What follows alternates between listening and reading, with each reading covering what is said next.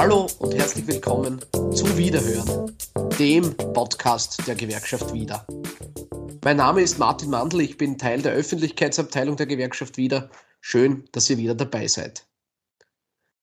Heute werden wir uns mit dem Thema Sucht und Suchtprävention auseinandersetzen und vor allem damit, was Sucht mit dem Arbeitsplatz zu tun hat. Meine heutigen Gäste hierfür sind Andrea Linz-Hoffellner und Martin Weber. Andrea Linz-Hoffellner ist in der betrieblichen Suchtprävention tätig.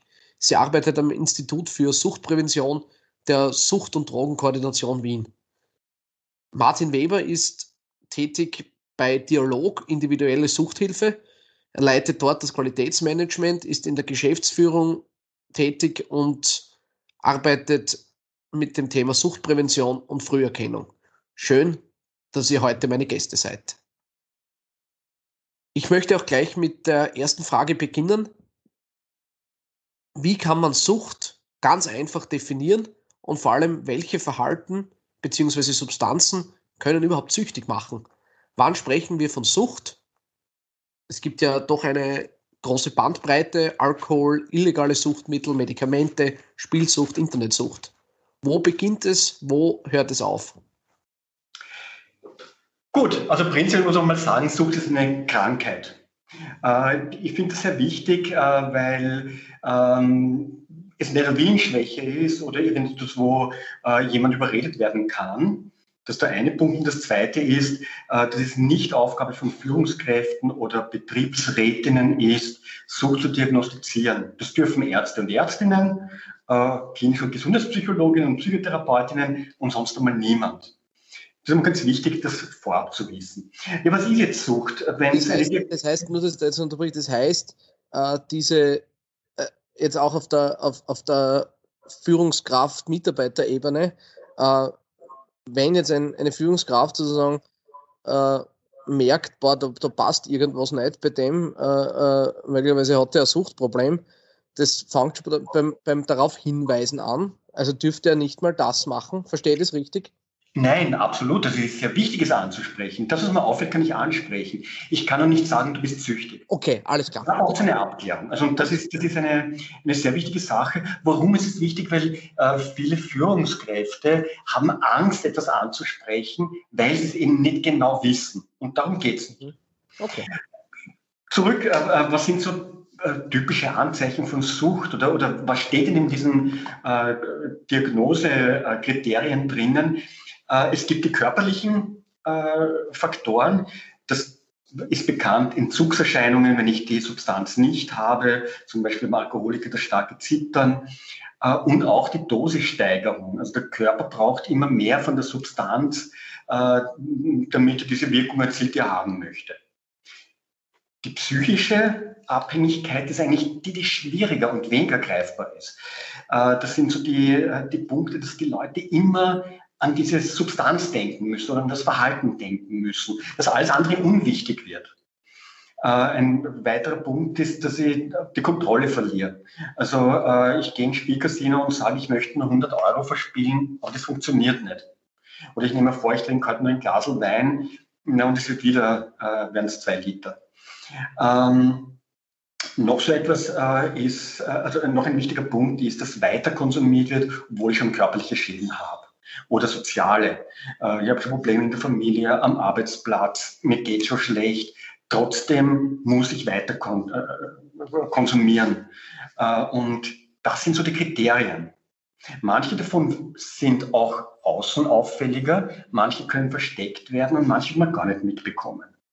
Letztendlich ist es aber so, was Sucht auszeichnet, ist, dass der Konsum eigentlich die einzige Quelle von positivem Erleben wird und die einzige Strategie, um mit Problemen fertig zu werden. Also meine Ressourcen sind extrem eingeschränkt. Ähm, das gilt, diese Definition auch im Diagnoseschema gilt eigentlich für Substanzen. Äh, das heißt, das, das, das, sind die bekanntesten Nikotin und Alkohol, äh, aber auch das, was man gemeinhin als Drogen kennt. Und da gibt es ein breites Spektrum. Sehr bekannt ist Cannabis, äh, Kokain, Heroin. Ähm, da wird meine Kollegin auch ein bisschen was äh, vielleicht dazu sagen über die Verbreitung. Äh, und also auf die Frage, wovon kann ich überhaupt süchtig werden? Äh, manche sagen, man kann von allem süchtig werden. Wir würden eher sagen, dass, das, dass es eine Substanzgruppe gibt, die mir einen Kick gibt. Mhm. Äh, und wenn das passiert, wenn eine Substanz das kann, äh, dann ähm, gilt sie als Droge sozusagen. Mhm. Die Verhaltenssüchte, äh, das sind die bekanntesten, die Spielsucht, die Kaufsucht, Internetsucht und dergleichen. Die werden ein bisschen anders diagnostiziert, aber die sind von, der, von, den, von den Auswirkungen her, von den Diagnosekriterien sehr, sehr ähnlich, aber die körperlichen äh, Kriterien fallen natürlich weg. Mhm. Sie haben es schon angesprochen, ähm, wie schaut es mit der Verbreitung aus? Also welche Suchtmittel sind in Österreich äh, vorrangig? Beziehungsweise wie schaut es da mit den Statistiken aus? Ich würde da die Kollegin bitten, äh, ein bisschen auszuführen. Ähm, vieles, es ist ja nach wie vor, hat man manchmal das Gefühl, Tabuthema. Ja? Also äh, da kommen wir vielleicht später nochmal dazu. Aber grundsätzlich, also was ist verbreitet, was sind die schlimmsten Dinge und, und, und, und wie schaut es statistisch aus? Mhm. Da gibt es äh, sehr viele Statistiken mittlerweile. Also es gibt einerseits den österreichischen Gesundheitsbericht, der laufend publiziert wird von der GÖG, das Wiener Suchtmittelmonitoring zum Beispiel. Und wenn man die Folgen wie Gesundheit, Gewalt und Verkehr, wenn man das an diesen Folgen misst, dann muss man sagen, dass Alkohol das Suchtmittel Nummer eins ist. Jeder, bei jedem ist es bekannt oder bei fast jedem. Es ist geläufig, dass man ein Achtel oder ein Seidel Bier trinkt. Es gehört zum Alltag dazu. Alkohol hat aber gravierende gesundheitliche und auch psychische und körperliche Folgen. Und es ist so, dass 5% der österreichischen Bevölkerung gelten als alkoholabhängig. Das sind ca. 370.000 und wenn man sich jetzt die Gesamtbevölkerung anschaut, also wie es mit dem gelegentlichen Alkoholtrinken ausschaut, das sind 88 Prozent der Männer trinken gelegentlich Alkohol und 75 Prozent der Frauen. Es ist ja so, dass seit dem ersten Lockdown, wir sind jetzt wieder in einem Corona-Lockdown, sind wir schon mittlerweile im dritten, das Alkoholkonsumverhalten hat sich deutlich verändert, beziehungsweise es, ist, es hat zugenommen. Also es wird noch mehr getrunken, weil einfach die Leute auch mehr zu Hause sind und weil man auch weniger Freizeitmöglichkeiten hat und auch gewissen Druck verspürt. Das Suchtmittel, wo aber wirklich am meisten konsumiert wird, wenn man die Zahlen anschaut, das ist das Rauchen, also Nikotin. Und zwar gelten 1.200.000 in Österreich mittlerweile der über 15-Jährigen als die, die nikotinabhängig sind. Und das ist wirklich eine hohe Zahl. Also Österreich ist nach wie vor ein Raucher- und Raucherinnenland. Wenn man die illegalen Suchtmittel anschaut, ist Cannabis am weitesten verbreitet. Und das heißt, dass ein Drittel bis die Hälfte der Bevölkerung ab 15, die bereits einmal im Leben Cannabis konsumiert hat.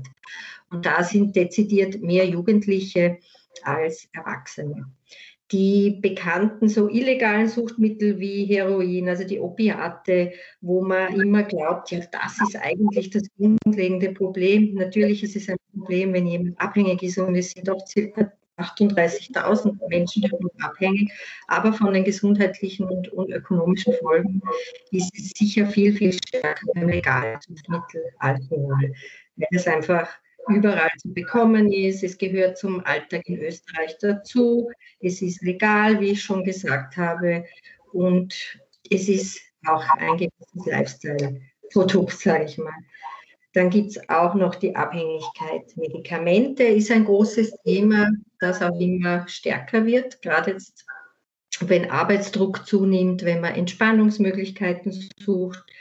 Und ist es immer verbreiteter. Es gibt aber noch nicht so viele Studien dazu. Von den Zahlen, da habe ich, glaube ich, 100.000 Medikamentensüchtige, aber ich glaube, da ist die Dunkelziffer sicher viel, viel höher.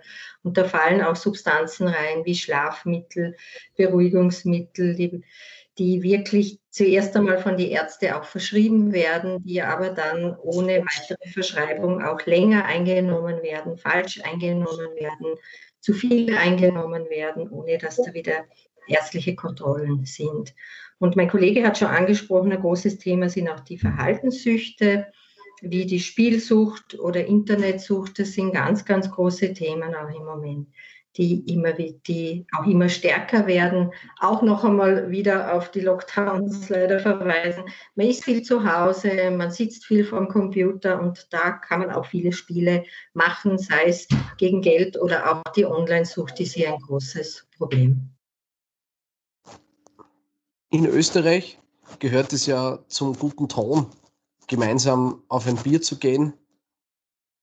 Okay, in Zeiten von Corona ist es im Moment etwas schwierig, in Lokale zu gehen, aber prinzipiell ist es in Österreich ganz normal, Alkohol zu konsumieren. Wie schwierig ist es hier aber gerade für junge Menschen oder generell, nur Mineral zu trinken und wie peinlich oder wie hoch ist der Druck auf die junge Generation, wenn sie sich für Antialkoholisches entscheiden? Also prinzipiell würde man sagen, es wird besser. Es ist heute leichter zu sagen, ich trinke nichts, mhm. Äh, aber noch immer, muss man sagen, ist es äh, leichter, etwas zu trinken, als zu sagen, ich trinke nichts. Womit hat das zu tun? Wir haben unglaublich, Alkohol ist in unserem Alltag einfach extrem präsent.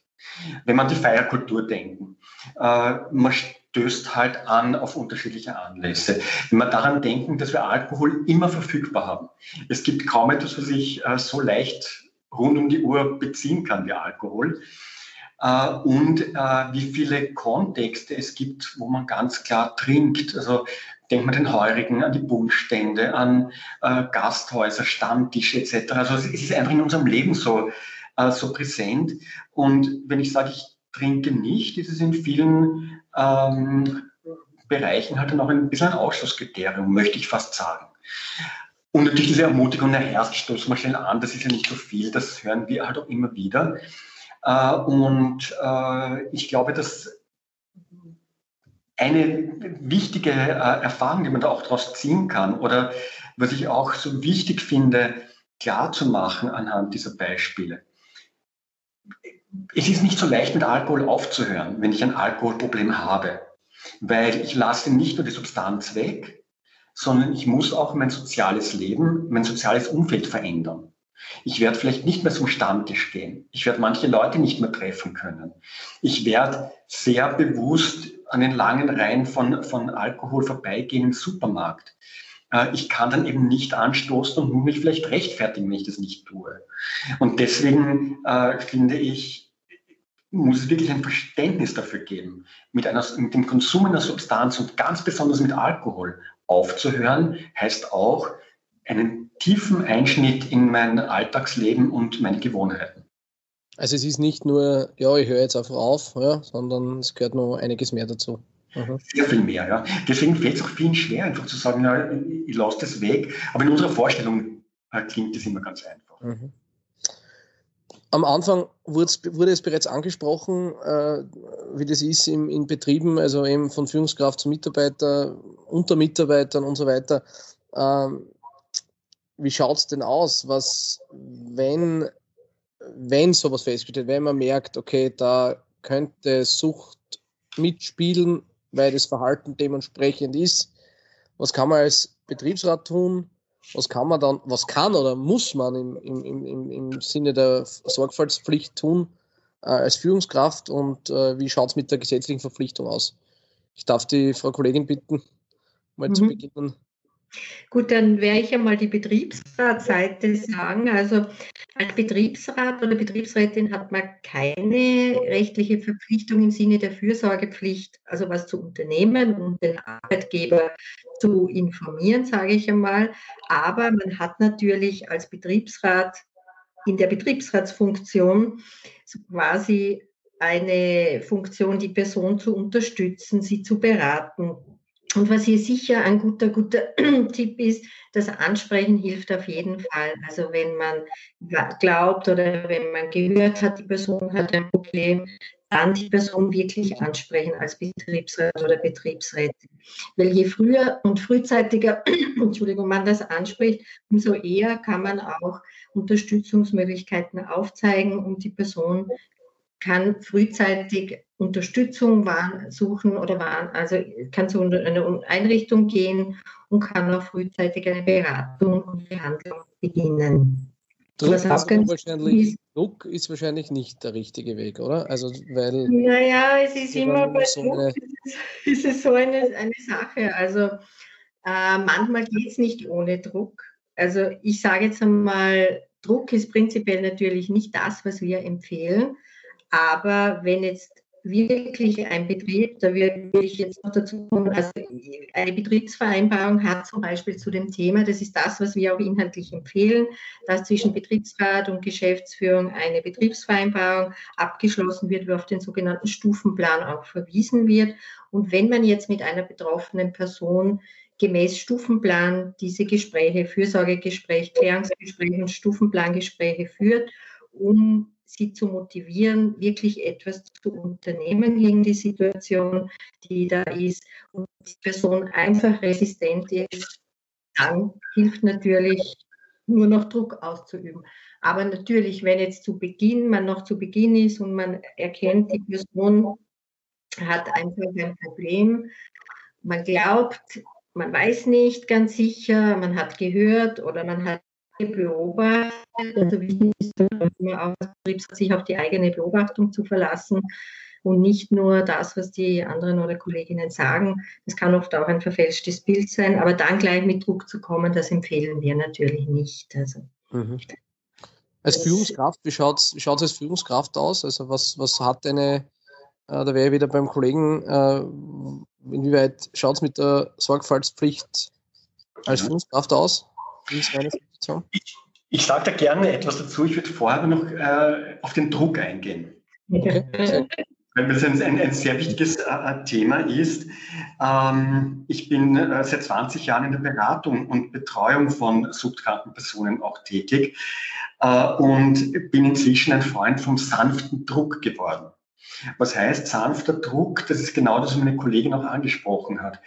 Äh, ich glaube, es ist, also jemanden die Pistole anzusetzen und zu sagen, wenn du nicht sofort aufhörst, dann fliegst du, dann ist das äh, sicher nicht der Weg, den wir empfehlen. Aber im Rahmen von Stufenplänen, also wenn ich sage, du hast die Chance, hier zu bleiben, im Betrieb, du hast die Chance, weiterzuarbeiten, aber du musst was verändern. Und wir machen realistische Ziele. Äh, zum Beispiel, äh, du gehst fix in eine Beratungsstelle und lässt dich einmal beraten äh, und dann schauen wir mal, was die dort sagen. Sehen wir, dass das eine sehr gute Möglichkeit ist, jemanden dazu motivieren, etwas zu verändern. Und warum gerade im betrieblichen Setting Studien, aber auch Erfahrungen zeigen, dass das der höchste Motivator ist. Alles andere, da kann man sagen, okay, äh, meine Frau verlässt mich eh nicht äh, oder mein, meine Freunde, äh, die kann ich mir aussuchen. Aber beim Betrieb, da ist jemand, der sozusagen emotion, nicht so emotional argumentiert äh, und äh, wo es auch eine ganz klare Abwägung geben kann. Und äh, deswegen bin ich schon ein bisschen für Druck auch. Dieser kann stark von den Führungskräften ausgehen und da möchte ich ein, äh, auf die äh, Fürsorgepflicht äh, zurückkommen, die meine Kollegin schon erwähnt hat, äh, genau den Paragraph 3 Absatz 1 des Arbeitnehmerinnen-Schutzgesetzes, äh, ähm, in dem definiert ist, dass äh, Arbeitgeber dafür zu sorgen haben, Arbeitgeber und Arbeitgeberinnen, dass Mitarbeiter und Mitarbeiterinnen ähm, am Arbeitsplatz nicht gefährdet sind und in einem halbwegs sicheren, unter halbwegs sicheren Arbeitsbedingungen ihren Dienst äh, versehen. Äh, was heißt das konkret? Es gibt eine Handlungsverpflichtung, wenn ein Mitarbeiter, eine Mitarbeiterin akut beeinträchtigt ist. Der Gesetzgeber spricht davon, dass das für einen Laien erkennbar sein muss. Also es gibt keine Verpflichtung, jetzt bei jedem einen, einen, Drogentest zu machen. Aber wenn jemand so stark beeinträchtigt ist, dass das für einen Laien sichtbar ist, in der Praxis ist es sehr häufig so, dass der äh, so torkelt, in einem solchen körperlichen Zustand ist, dass er andere oder sich selbst gefährdet oder äh, eindeutig nicht arbeitsfähig ist oder es bereits von Kollegen und Kolleginnen Hinweise zur Führungskraft gibt, dann gibt es einen Handlungsauftrag. Und der besteht für die Führungskraft darin, äh, dass er die Arbeitsfähigkeit feststellt äh, den Arbeitnehmer, die Arbeitnehmerin vom Dienst abzieht und für einen sicheren Heimweg sorgt. Äh, das ist eine äh, ganz klare gesetzliche Verpflichtung. Ähm, Wenn es einen Suchtverdacht gibt, und da haben wir vorher die Diagnosekriterien gesagt, wie äußert sich das im Betrieb? Äh, eine Verhaltensänderung, eine Veränderung der Leistung, eigenartige Abwesenheitszeit, der berühmte blaue Montag. Oder äh, eine Kollegin geht immer wieder in die Pause, bleibt lang und kommt in einen veränderten Zustand zurück. Oder vieles andere. Das sind meistens nur so Auffälligkeiten, die man vielleicht nicht so zuordnen kann.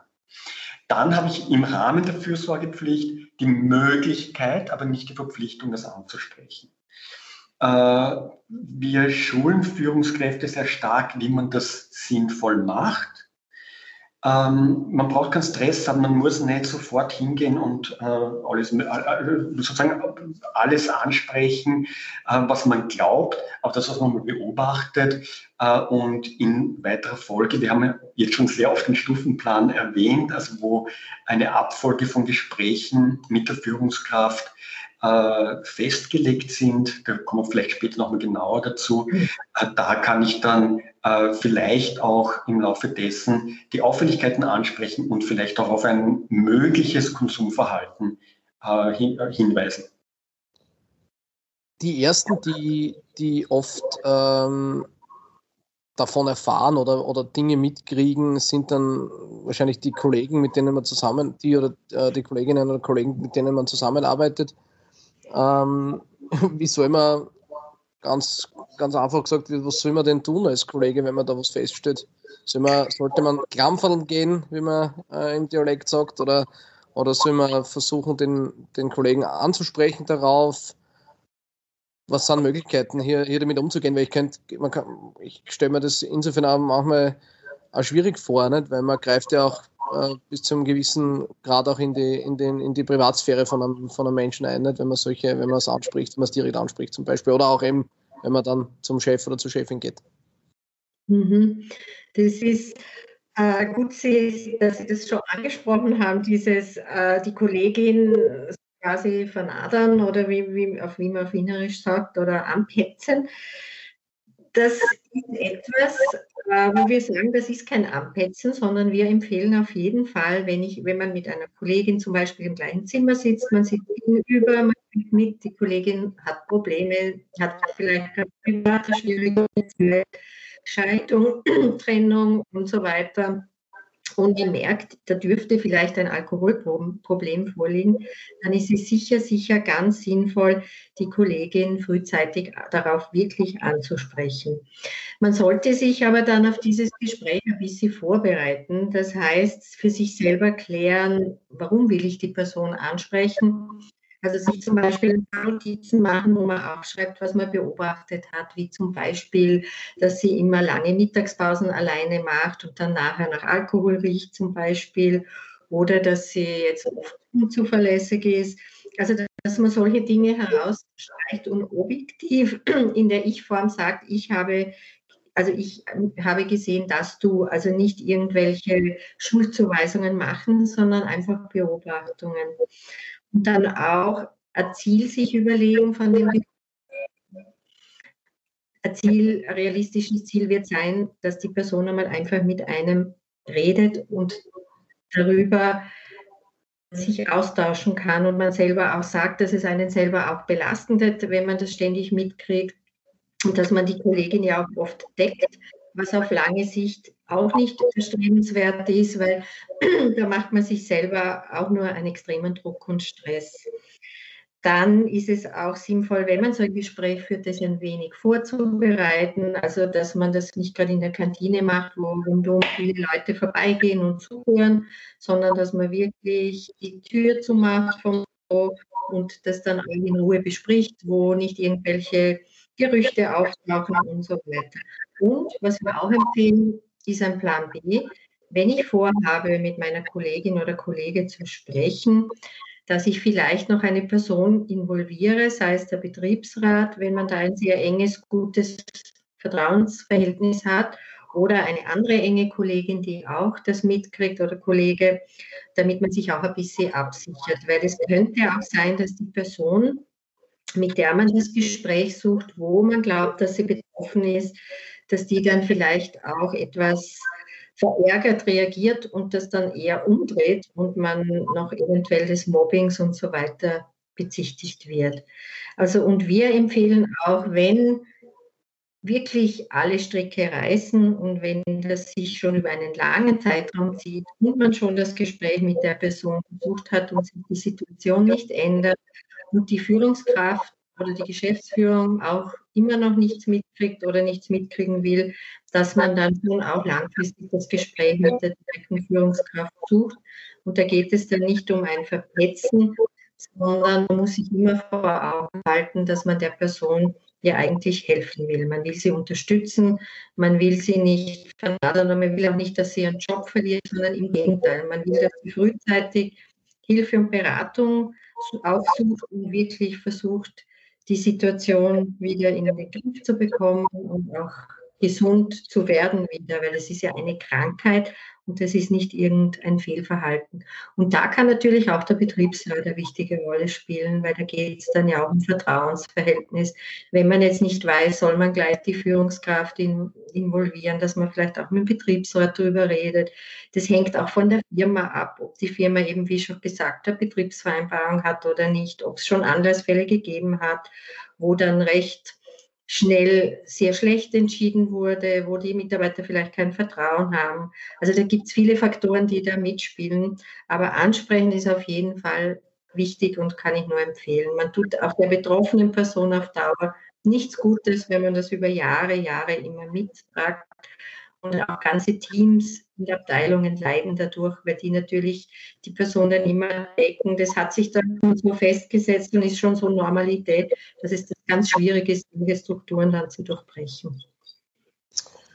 Also das würde ich jetzt, vielleicht mag mein Kollege noch was dazu sagen, das ist ein sehr, äh, sehr emotionales Thema, glaube ich, auch gar kein einfaches Thema. Das ist immer in vielen Seminaren, wo ich auch bin, wird das immer ganz, ganz heftig diskutiert und besprochen, weil man immer Angst hat, man kommt so in die Rolle, dass man die Person eventuell den Job verliert. Aber das ist nicht das Ziel der Sache, also auf keinen Fall.